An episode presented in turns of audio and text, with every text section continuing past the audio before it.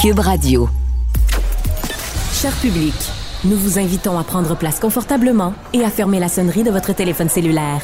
En cas d'incident, veuillez repérer les sorties de secours les plus près de vous. Bon divertissement. Un, deux, un, deux. OK, c'est bon, on peut y aller. Sophie Durocher. Elle met en scène les arts, la culture et la société pour vous offrir la meilleure représentation radio. Sophie Durocher. Tout un spectacle radiophonique. Bonjour tout le monde, j'espère que vous allez bien. Euh, vous le savez, moi je suis maman d'un ado de 14, bientôt 15 ans, et tous les matins quand je me lève et que je vais le réveiller dans sa chambre, je remercie, bon, je sais pas, quelque chose dans l'univers qui soit vivant et qui soit en santé. Et euh, je pense qu'on est plusieurs parents à faire la même chose. On s'inquiète tout le temps pour la santé de nos enfants. Pourquoi je vous parle de tout ça? Parce que il y a une série qui est vraiment allée conquérir le cœur euh, des Québécois depuis sa mise en onde. C'est la série Les Bracelets Rouges, bien sûr puisque ça raconte l'histoire de différents adolescents, différents jeunes qui se retrouvent ensemble à l'hôpital et qui partagent à chaque fois qu'ils sont, ils doivent subir une opération, un bracelet rouge. Cette série qui a connu énormément de succès dans cette première saison, à tel point que même nos collègues de Radio-Canada lui ont remis la Zapette d'or, ça m'allume pour 2022. Le comédien Anthony Terrien lui avait remporté euh, un prix aussi pour euh, son interprétation du personnage de Félix. Bref, je vous parle de tout ça aujourd'hui parce que la deuxième saison de la série commence aujourd'hui sur les ondes de TVA. Et aussi parce que j'ai le plaisir d'avoir en studio avec moi Michel Brouillette, qui est comédien et auteur de la série, et Stéphanie Perrault, qui est aussi comédienne et aussi autrice de la série. Donc, bonjour à vous deux. bonjour. Bonjour. ça vous a fait un petit peu sourire quand je vous parlais de mon petit rituel du matin avec mon enfant. Mais je pense que c'est ça aussi beaucoup qui vient nous chercher dans Bracelet Rouge. C'est que même si on n'a pas soi-même des enfants, ben, un enfant qui est malade, c'est à peu près la pire affaire qui peut arriver à quelqu'un. Ah oui, complètement. Puis, euh, c'est nous aussi, on est parents, on, mesure notre chance d'avoir des enfants en santé, on les regarde, puis on se dit s'il fallait qu'il arrive quelque chose. Donc oui, c'est un sujet qui nous a tellement euh, interpellés quand on s'est fait proposer cette adaptation-là. C'est, tellement sensible, mais en même temps, il y a de la lumière là-dedans, puis les jeunes ont tellement une force euh, phénoménale. ils sont impressionnants, puis ça c'est quelque chose qu'on a constaté avec les bracelets rouges. On a pu pousser ça euh, vraiment loin. Oui, la question de la solidarité, le courage, faire face à l'adversité, s'en sortir la plupart du temps, parce qu'il y en a évidemment dans la première saison, il y a un personnage qui est décédé. Euh, donc, euh, ça, ça, vous alimente aussi toute cette humanité-là. Michel, ça alimente ah euh, votre écriture? Certainement, c'est sûr. nous, on aime beaucoup aussi ben, le côté un peu l'attente. Qu'est-ce que tu fais dans l'attente? On peut pas toujours être dans le drame, même quand tu vas à l'hôpital, que ce soit pour une otite ou je sais pas trop avec tes enfants. Il y a un moment donné où tu te mets à, brainstormer ou à dire, bon, qu'est-ce qu'il peut y avoir? Puis tout ça, mais à un moment donné, tu sors les cartes ou tu sors le iPad ou tu fais autre chose. Puis c'est un peu là-dedans qui se sont euh, rejoints les bracelets rouges. Oui. Alors, vous l'avez dit, bon, c'est une adaptation. Euh, à la base, c'était une série euh, catalane, hein, si je me trompe pas. Il y a eu des adaptations, entre autres, en France. Dans quelle mesure vous, vous devez ou vous pouvez vous séparer de, de la série d'origine et en faire vraiment une série québécoise qui nous ressemble? Ben, on a eu la chance inouïe d'avoir presque carte blanche, en fait. Complètement. Ça, c'est génial. Ben, c'est rare dans les adaptations que ce soit comme ça. Mais Albert Espinoza, qui est l'auteur euh, original, euh, il nous suit sur les réseaux sociaux, puis il nous ah, dit oui? Euh, Encore bravo, maintenant? Oui, ah, bravo, j'ai hâte de le voir. il nous encourage. Puis on a parlé avec lui, ben, surtout Yann Englund à la première saison. Il a parlé beaucoup avec lui. Puis écoute, lui, il était juste content pour nous, puis il voulait qu'on s'éclate avec ça, puis qu'on aille, qu'on représente le Québec avec avec cette série-là. Alors, Stéphanie, pour cette deuxième saison, évidemment, je veux pas faire de divulgacheur. C'est toujours difficile quand on parle d'une série de télé parce que nous, les journalistes, on est juste des gros privilégiés. on peut voir les épisodes avant le grand public. Donc, je veux pas faire de divulgacheur, mais je peux dire quand même que le premier épisode de la saison 2 qu'on va voir ce soir, euh, c'est plein d'humanité, euh, c'est plein de tendresse. Il y a énormément de tendresse entre les personnages. On va écouter un petit extrait euh, de la bande-annonce. Ça va nous donner un avant-goût.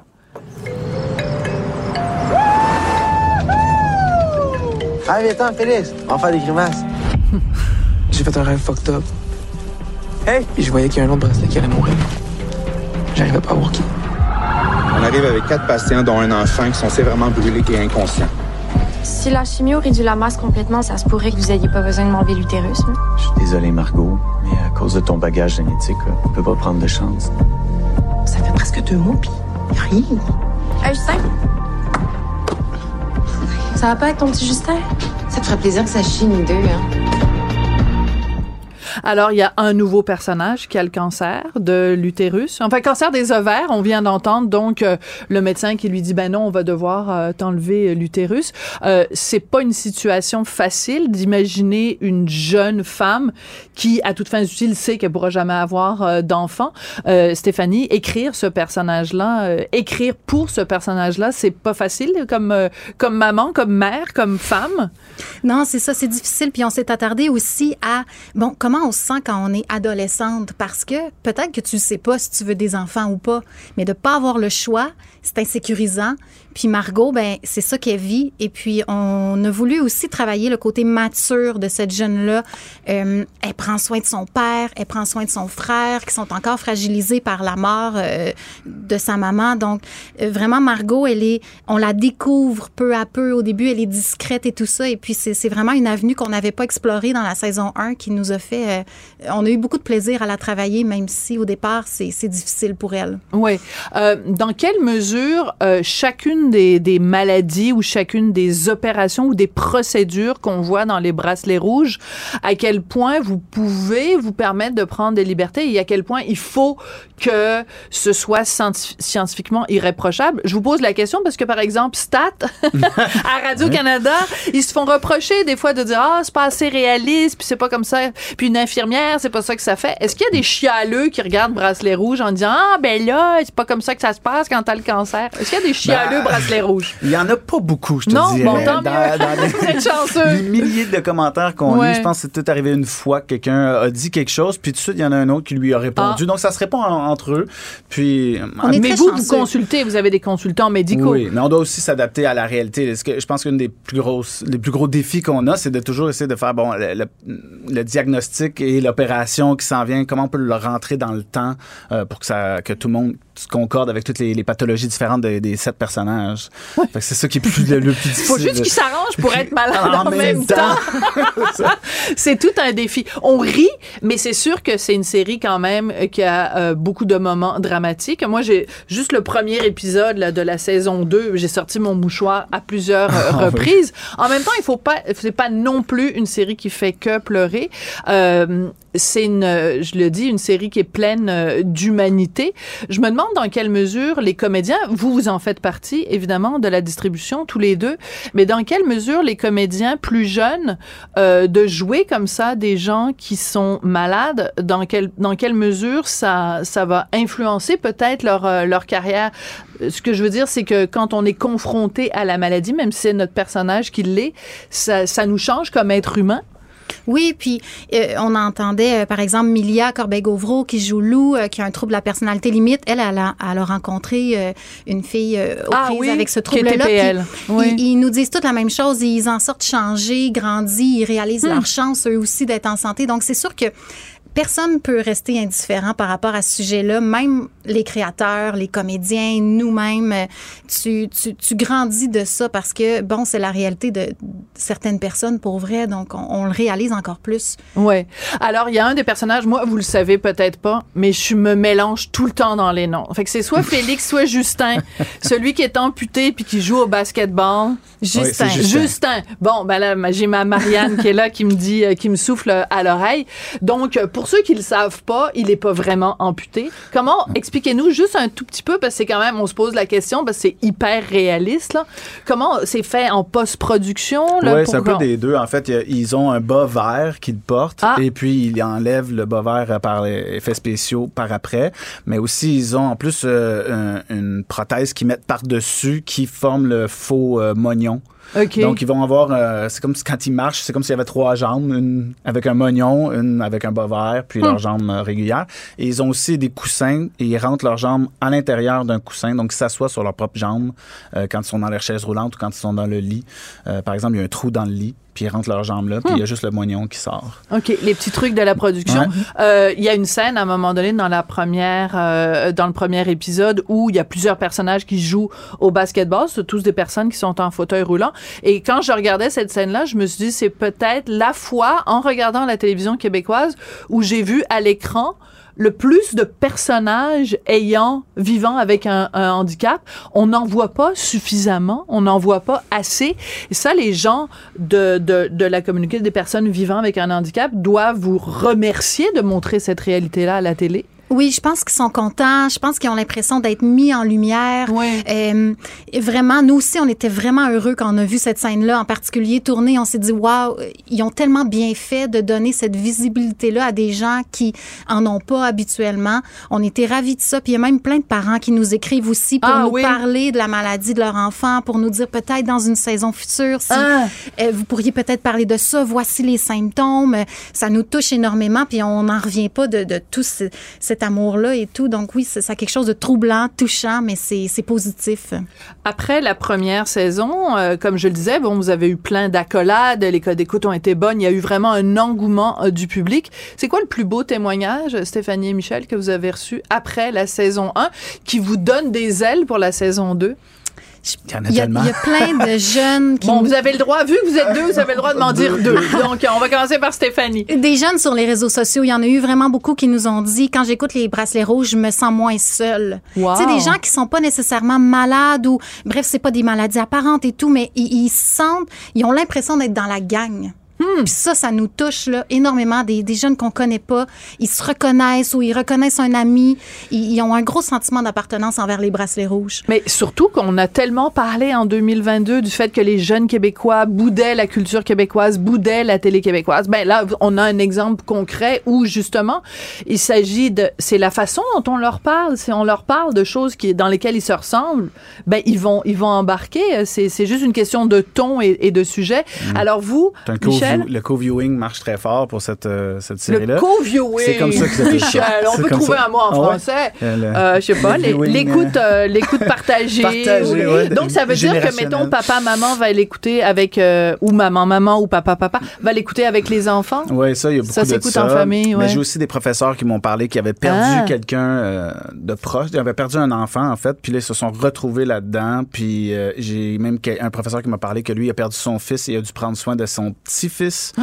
Donc, lui, il se retrouve beaucoup dans Roland et Kevin. Ouais. Et euh, comment euh, prendre soin d'un petit-fils euh, puis alors que tu vieillis en tant qu'adulte, tu sais. Fait que, y a- écoute, il y a plein de moments où on a les larmes aux yeux en lisant les commentaires puis les gens qui nous écrivent, C'est vraiment touchant. là. Bon, en tout cas, une super belle série. Donc ça commence aujourd'hui et ben merci. Merci pour cette belle euh, série-là. Je suis un peu fâchée parce que vous me faites pleurer, puis dans ce temps-là, mon mascara coule, puis ça, j'aime pas ça. Merci, beaucoup. Merci euh, Michel Brouillette, comédien et auteur de la série, dans le rôle d'Alain, hein, le physiothérapeute, même si des fois on trouve la physiothérapie, ça marche pas assez vite. et Stéphanie Perrault, comédienne et autrice de la série, dans le rôle de Marie-Lou, la psychologue. Merci à vous deux. Merci, Merci. beaucoup. Sophie Durocher. Passionnée, cultivée, rigoureuse. Elle n'est jamais à court d'arguments. Pour savoir et comprendre, Sophie Durocher. On est tellement content de l'avoir avec nous, notre nouveau chroniqueur, Patrick Delisle-Crevier, qui est journaliste culturel au 7 jours. Bonjour, Patrick. Bonjour Sophie, ça va bien? Ben, ça va très bien, d'autant plus que moi, l'année dernière, j'avais dit, ah, les galas, on, c'est, c'est, ça date d'une autre époque, il n'y a plus personne que ça intéresse. Si ça disparaissait, tous ces galas-là, on s'en porterait pas plus mal. Ben, ce soir, c'est les Golden Globes, donc, euh, euh, un, un gala qui a fait face à de nombreuses polémiques. Euh, à quoi on doit s'attendre ce soir avec ce gala, Patrick? Je pense qu'on doit s'attendre à une cérémonie plutôt discrète. euh, C'est un euphémisme on- pour dire plate? moins de, moins de, moins de paillettes, moins de, de flafla et euh, même quand j'ai lu quelque part qu'on, même sur le tapis rouge, quand on va questionner les acteurs et les actrices, ça sera pas seulement euh, qu'est-ce que vous portez, mais quel est votre homme, mais plutôt qu'est-ce que vous pensez des nouvelles directives, qu'est-ce que vous pensez euh, de, de cette nouvelle mise en beauté euh, de l'Hollywood Foreign Press Association. Donc, ils vont être les gens qui vont flouer le tapis rouge. ce soir vont être amenés à se commettre ouais. et à donner leur opinion. Donc, c'est à suivre. J'ai hâte de voir est-ce que ça va vraiment se faire. Donc, euh, c'est à suivre ce soir. Oui, mais quand tu dis euh, les controverses, bon, il faut spécifier, c'est qu'ils se sont fait reprocher de pas avoir assez de diversité, c'est-à-dire qu'il y avait euh, aucun membre de l'association donc de la presse étrangère d'Hollywood. Ce sont eux qui remettent euh, les Golden Globes. Il n'y avait pas un seul noir parmi euh, les euh, l'association. Donc ils ont pris toutes sortes de mesures pour avoir une meilleure diversité. Moi, je vais te dire mon impression, Patrick. J'ai l'impression que ce soir, ce qu'on va voir sur scène, c'est un animateur et des présentateurs qui vont nous faire la morale pendant trois heures de temps. que ça va être un sermon plutôt qu'un gala. Est-ce que tu as la même impression? Ça reste à voir. C'est fort possible, mais en même temps, je laisse une fois de plus, je laisse la chance au coureur. On a un nouvel animateur, un gay afro-américain, Gerard Carmichael. On va voir comment ça, ça sort tout ça. Ils ont quand même, euh, on est en campagne de charme quand même au niveau ah, des Golden Globes. Ils ont quand même 103 nouvelles personnes euh, qui font partie du jury qui n'étaient pas nécessairement membres. Donc plusieurs, euh, quelques personnes noires, quelques, quelques des femmes, euh, des gens de la diversité.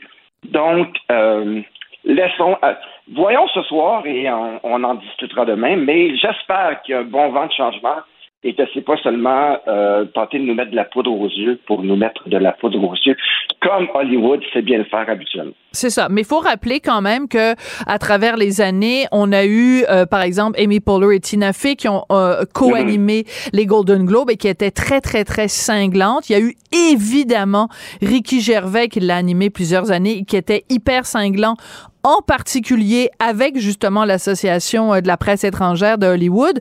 J'ai comme l'impression, moi, que ce soir, on n'ira pas dans euh, des commentaires acides. On va avoir. Non, non, ça, c'est sûr. Bon, ben là, ben, fait que déjà là, tu vois. Moi, j'adore le vitriol, j'adore le vinaigre, et euh, si on me sert de la guimauve, euh, je risque de trouver ça un petit peu moins drôle. Écoute, euh, un deuxième sujet dont je voulais absolument parler avec toi, c'est la nouvelle saison de Big Brother. Moi, je suis pas particulièrement fan en général des télé-réalités. Toi, tu as vu le début de Big Brother. je sais que t'es pas nécessairement un grand fan de télé-réalité non plus. Est-ce que ça a réussi à te convaincre, Big Brother? Arrêtez, moi, Big Brother, chaque année, les trois saisons, j'ai jamais été occupation double. J'ai toujours, toujours refusé de, de couvrir Love Story. Mais Big Brother, vu que c'est des gens que je connais, des, des, des personnalités publiques que je côtoie euh, dans mon métier et tout, je laisse toujours comme j'ouvre toujours un peu la porte à ça. J'écoute les premiers épisodes et tout. Mais tranquillement, durant la saison, je m'essouffle un peu, puis j'ai comme moins le temps. Et mes candidats préférés s'en vont. Donc, je décroche un peu. Mais je trouve que cette année, le choix est particulièrement, euh, si on parle de célébrité, je pense que là, ils ont, ils ont été un peu plus dans la célébrité. C'est plus des gens qu'on connaît et tout. Et donc, euh, je me suis aussi questionné, parce qu'on en a parlé tous les deux rapidement ce matin, euh, à savoir, suite à la polémique d'occupation double, l'intimidation et tout, quel genre de, de comment est-ce qu'on s'est préparé pour une autre Ben oui. réalité où on a encore des gens dans un, un grand loft euh, tel des hamsters et tout, puis voir un peu comment ils interagissent entre eux.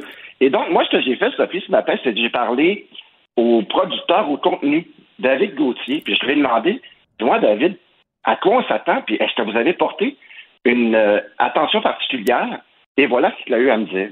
Si on, on, est vraiment en confiance avec nos, euh, nos joueurs d'un parce que ce sont des personnalités publiques qui sont conscients de leur image, de, des, des, des, des des trucs à faire ou à ne pas faire, puis aux réactions du public. Donc déjà ça, ça nous aide beaucoup.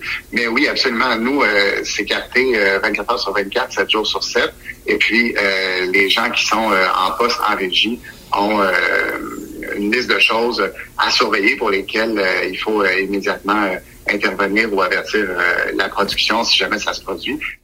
Donc, on se prépare, évidemment, parce qu'on veut pas voir le même genre de dérapage qu'avait eu Occupation Double. On se rappelle quand même qu'en 2022, il y avait eu des allégations d'intimidation. Ils avaient perdu énormément de commanditaires et ça avait fait tout un, tout un vacarme.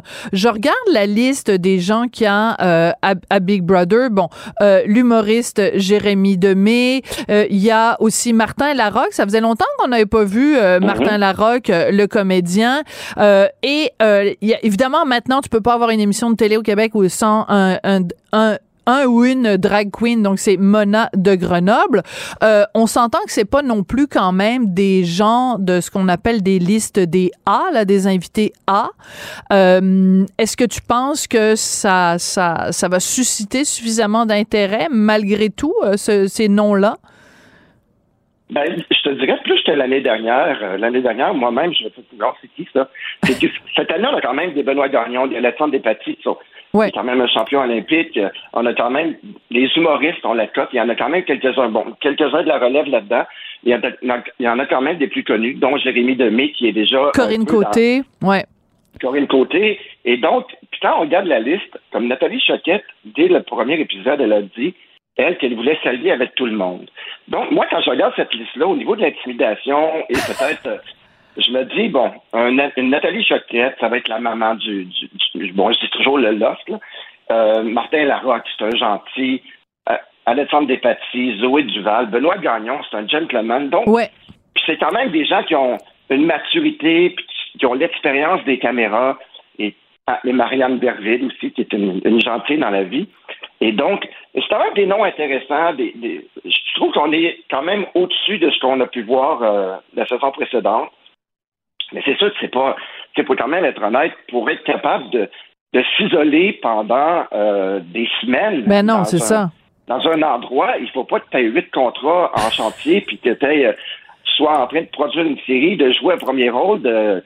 C'est certain qu'il faut quand même comprendre que des A veulent pas faire ce, genre de projet-là. Et les A ont peut-être pas besoin du 6500 dollars par semaine que, qu'offre une, une, participation à une telle série.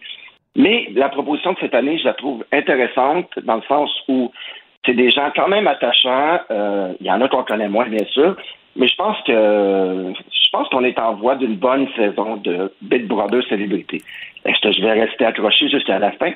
Je ne sais pas. On s'en reparlera, on s'en reparlera dans un mois. Mais euh, tu as tout à fait raison. Euh, si euh, c'est parce qu'on se souvient évidemment de, de on, on, a su combien c'était payé parce qu'on se souvient par exemple de de Guylaine qui avait participé à, à la à la à l'émission précédente et à quel point elle disait ben, que pour elle c'était important ces sous-là. Puis c'est on a vu après qu'elle soit sortie de Big Brother qu'elle a pu justement payer un appartement à son fils. Enfin, tu sais c'est quand même c'est c'est des fois ça ça aide à, à une bonne cause, mais c'est vrai que ça fait bizarre quand même de voir des gens comme Nathalie Choquette ou Benoît Gagnon qui ont déjà été justement des gens de liste A euh, qui euh, qui maintenant sont enfermés comme tu dis dans un loft comme des hamsters. Merci beaucoup Patrick, on se reparle demain. Une bonne soirée à toi. Sophie Durocher. Elle pose les projecteurs sur les acteurs de la nouvelle.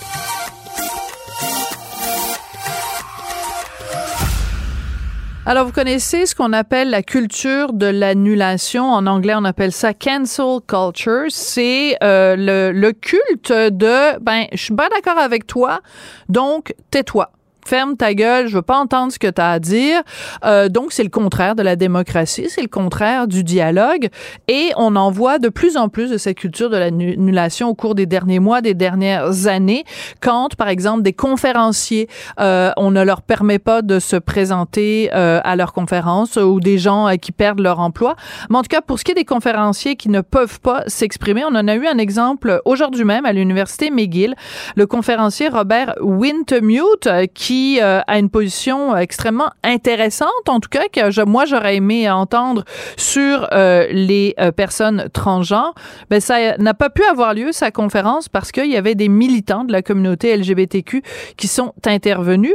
Euh, il se trouve qu'il y a une de mes amies Facebook qui est une vraie militante pour la liberté d'expression, qui est formée en philosophie, qui enseigne aussi, Agnève Collin.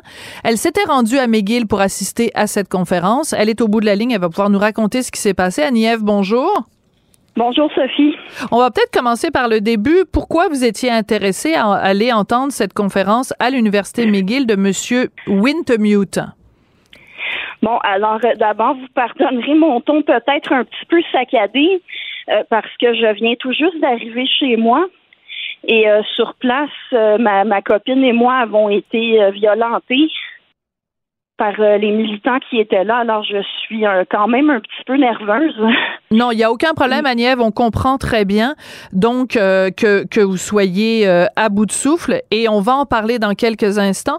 Peut-être juste nous situer, donc, ce monsieur Wintermute pour qu'on comprenne mieux le contexte de, de, de violence et de haine qu'il y a autour de ce personnage qui justifie que, justement que des gens en viennent à, à s'en prendre à des gens qui veulent assister à une de ces conférences.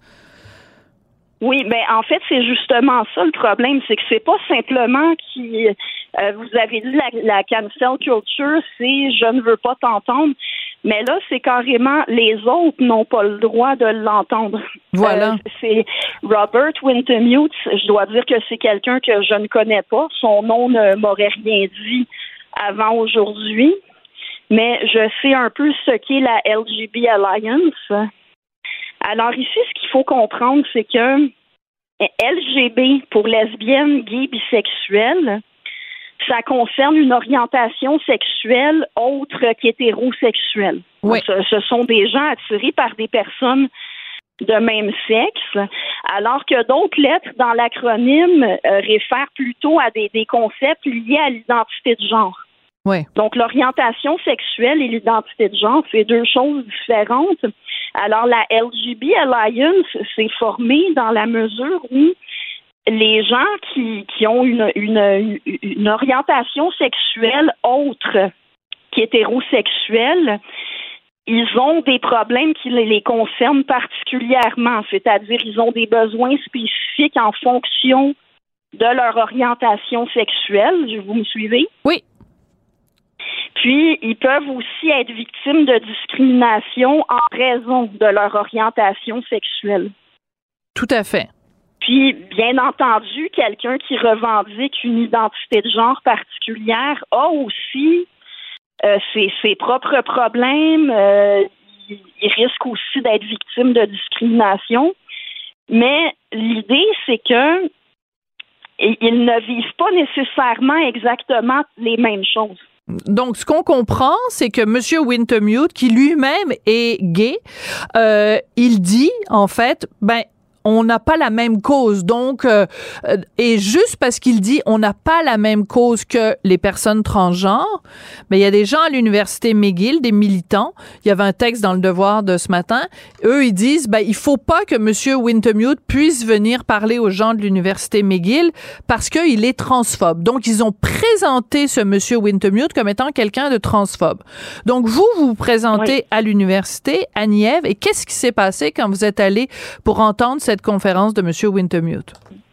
Alors, d'abord, je veux juste compléter. Le résumé que vous faites est à peu près juste, mais il y a un point où, vous savez, les droits individuels, les droits fondamentaux s'exercent dans la limite les uns des autres. Hein. Les droits peuvent se limiter mutuellement. Oui. Puis, euh, de, de, respecter les besoins, les droits de chacun, ça peut demander de prendre en compte les différences. Donc, euh, Wintermute, justement, son point, c'est qu'il y a des besoins des LGB qui ne sont plus pris en compte Je quand comprends. le focus est juste sur l'identité de genre. Je comprends. C'est pour ça que ça prend des organisations qui parlent de l'orientation sexuelle. Mais pour répondre à votre question, euh, avec une amie, on s'est présenté environ une demi-heure avant le début prévu de la conférence. Puis euh, nous, on n'a pas pu entrer tout de suite parce qu'on a appris que cette conférence-là avait allait avoir lieu ce matin même. Donc, on n'avait pas réservé. Alors, en arrivant, ils nous ont mis sur une liste d'attente, puis ils nous ont dit que quand tous ceux de, qui avaient réservé seraient arrivés, ils pourraient nous laisser entrer. D'accord. Mais c'est ça, c'est ce qui a fait qu'on devait rester dehors avec les militants. Ah ouais. Alors, les militants qui protestaient, on pouvait déjà remarquer des slogans assez violents sur leurs pancartes. Comme par exemple? Euh, comme par exemple, euh, euh, avec des, des, des, expressions comme fuck off, ouais. get out of here. Bon, ça, ça disait transphobe, allez-vous-en, vous n'êtes pas bienvenue ici, mais qui est transphobe? Oui, ben, eux considéraient que c'était transphobe. Donc, alors, qu'est-ce qui s'est passé? Donc, il y avait des gens qui avaient des pancartes et ensuite, qu'est-ce qui s'est passé? Bon, ils avaient des pancartes, des porte-voix. Là, ils se sont mis à réciter des slogans. Puis euh, des slogans qui étaient aussi assez violents, là, qui, qui disaient euh, aux conférenciers puis à ceux qui étaient venus l'écouter qu'ils devaient s'en aller, qu'ils n'étaient pas bienvenus, puis il y avait des, des gros mots. OK. Dans, dans leur slogan. Ouais. Alors, mon ami et moi, on a assisté à tout ça. Euh, on attendait. Et quand ça a été le moment, en principe, que la conférence puisse commencer, il y en a un groupe de militants qui se sont placés devant la porte pour nous empêcher d'entrer. Incroyable. Nous, on a essayé de les convaincre de nous laisser entrer. Puis, étant donné qu'on se faisait pousser, ma copine et moi, on s'est tenus l'une à l'autre pour euh, pour moins risquer de qu'on nous fasse tomber ou qu'on nous fasse mal. Là, il y a deux hommes qui étaient là aussi pour assister à la conférence qu'on ne laissait pas entrer non plus. Eux aussi se sont, en fait, ils se sont placés autour de nous puis nous ont prises chacune par un bras. Alors, on se protégeait mutuellement tous les quatre. D'accord. Mais à un moment donné, ils ont réussi à nous séparer, surtout qu'un des hommes a fini par se, se tanner puis s'en aller.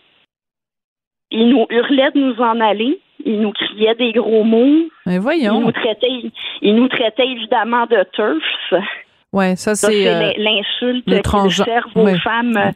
Dès qu'ils identifient une femme comme euh, Ouais. transphobe, euh, même s'ils n'ont aucune bonne raison de, de l'accuser de transphobie, ils la traitent de turf. Alors et ensuite donc euh, la, la conférence donc a été annulée. Ils ont réussi et les militants ont réussi à faire. euh, euh, Ben, en fait, c'est- que c'est impossible de donner une conférence Ben oui. quand il y a des gens qui hurlent avec des porte-voix parce que tu peux pas te faire entendre. ouais. Euh, moi, euh, bon, ma, ma copine a été touchée plus que moi. Quelqu'un l'a poussée par terre. Elle est tombée Ah, par terre. Et on a lancé son téléphone cellulaire. Wow. Je vous rassure, ma copine va bien, puis elle a retrouvé son téléphone intact. Mais c'est quand même un geste de violence. Absolument. Moi, moi j'ai été poussée. Puis quelqu'un a pris un porte-voix, il l'a placé à côté de mon oreille avant de Non. Alors, écoutez, qu'est-ce que c'est d'autre que de la violence, ça? Euh, C'est de la violence, Agnève. Eh, Est-ce qu'ils vont prétendre que c'est pas de la violence parce qu'ils n'ont pas donné de coup? Ça reste euh, une douleur physique qu'on m'a infligée.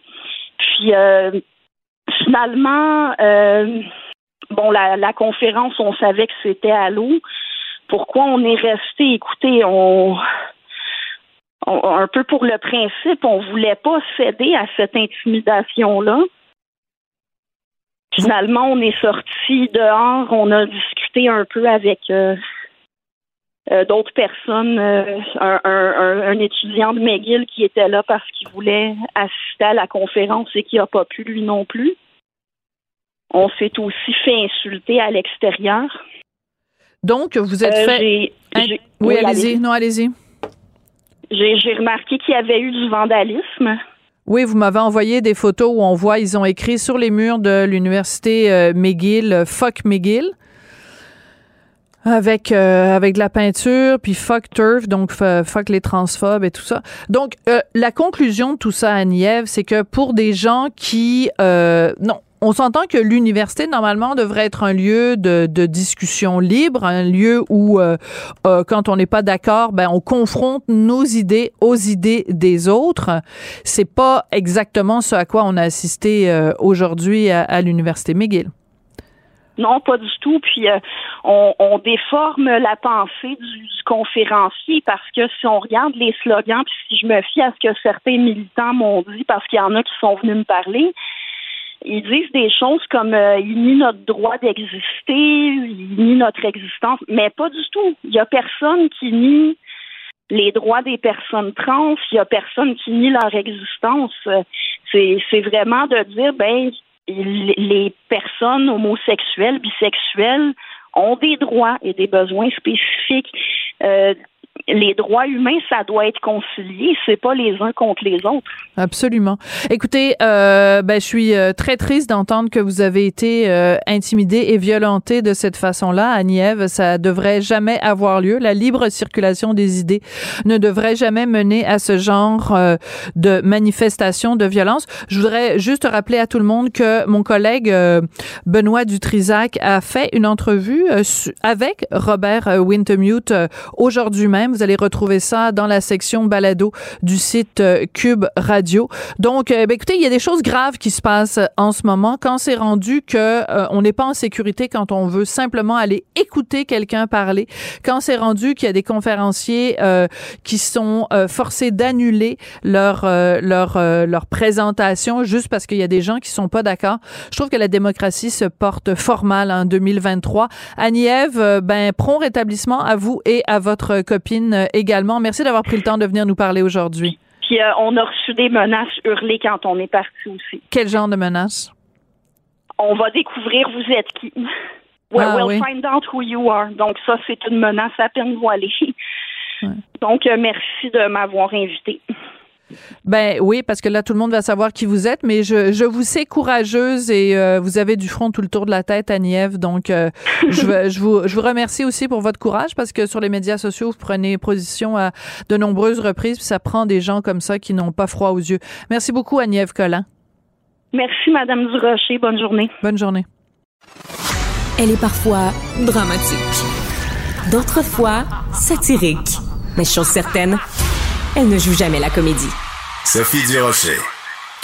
Le Rassemblement pour la laïcité a publié une série de capsules vidéo qui va être euh, disponible très bientôt sur les médias sociaux où on se pose un certain nombre de questions sur ce cours qui va remplacer à l'automne 2023 les cours d'éthique et de culture religieuse. C'est le fameux cours citoyenneté et culture québécoise.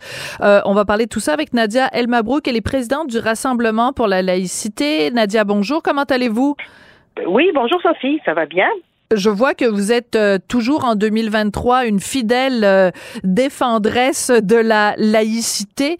Euh, Écoutez, euh, vous avez pris connaissance donc du programme provisoire de ce cours de citoyenneté et culture québécoise. Or, quelle ironie! On n'en parle presque pas de laïcité. Euh, c'est un scandale, Nadia? Ben, écoutez, c'est ça, on avance, à- on avance peut-être pas à reculons, mais enfin on n'avance pas fort. Alors c'est vrai qu'il y a un changement, je peux pas dire qu'il n'y a pas de changement. D'ailleurs le, le, le, nom même du cours a changé. Donc éthique et culture religieuse est devenu cul- euh, citoyenneté, euh, culture et citoyenneté québécoise. Donc le culture religieuse a disparu. Alors, euh, ben, vous vous rappelez hein, que, que le cours SCR était tr- très très critiqué, euh, en, en- principalement en raison de la grande place qui était faite aux religions. Oui. Euh, vous avez une pression qui était faite sur les enfants pour qu'ils s'identifient à des euh, pratiques, à des euh, à des identités religieuses. Alors, ce volet euh, culture religieuse, c'est vrai qu'il est moins présent. Il est plus présent dans le titre. Il n'est pas présent euh, en co- comme compétence du cours. Alors, c'est vrai que ça a changé quand même. Et donc, c'est sûr que, bon, mais il y est quand même euh, comme sujet, mais c'est, bon, ce que je comprends, c'est qu'on parlera moins de religion, qu'on insistera moins sur l'identité religieuse dans le cours. Ça, c'est le côté positif. Bon, mais à part, à part ça, écoutez, il n'y a pas de changement d'orientation.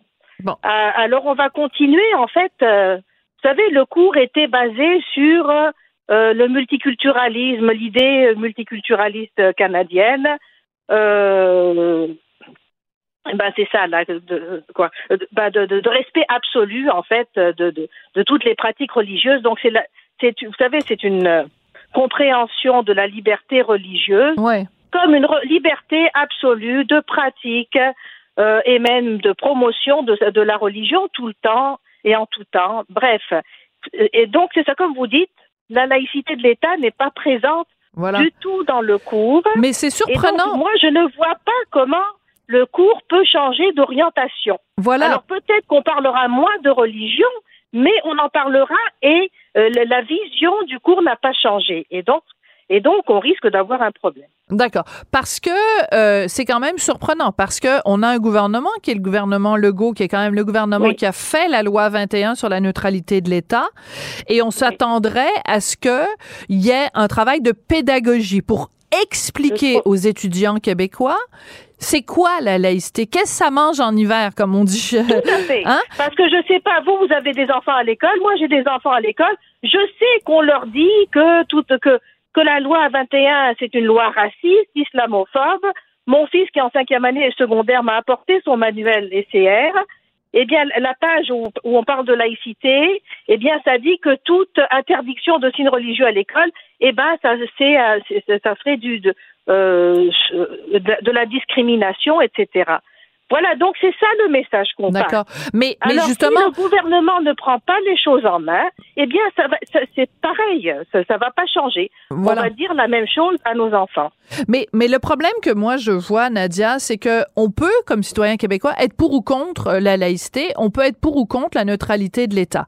Sauf qu'à partir du moment où on dit, ben, on fait un cours de citoyenneté, donc on va apprendre à nos jeunes, c'est quoi être un citoyen québécois, vu que la loi existe et que la laïcité fait maintenant partie des valeurs québécoises, c'est important que dans nos écoles, on explique aux jeunes c'est quoi la laïcité. Si on ne leur explique pas ce que c'est, ben, euh, ils vont euh, véhiculer, continuer à véhiculer toutes sortes de stéréotypes Oui. et d'idées préconçues qui sont fausses. Et puis, exactement. Et puis, il faut assumer, vous savez, on peut pas faire un cours de citoyenneté sans aucune vision de la citoyenneté, sans aucune, sans mettre des prémices quand même. Parce qu'il faut savoir que le cours SR est basé sur la laïcité qui est dite ouverte, et donc c'est-à-dire l'absence complète de balises, et puis l'identification des gens par des signes religieux, etc.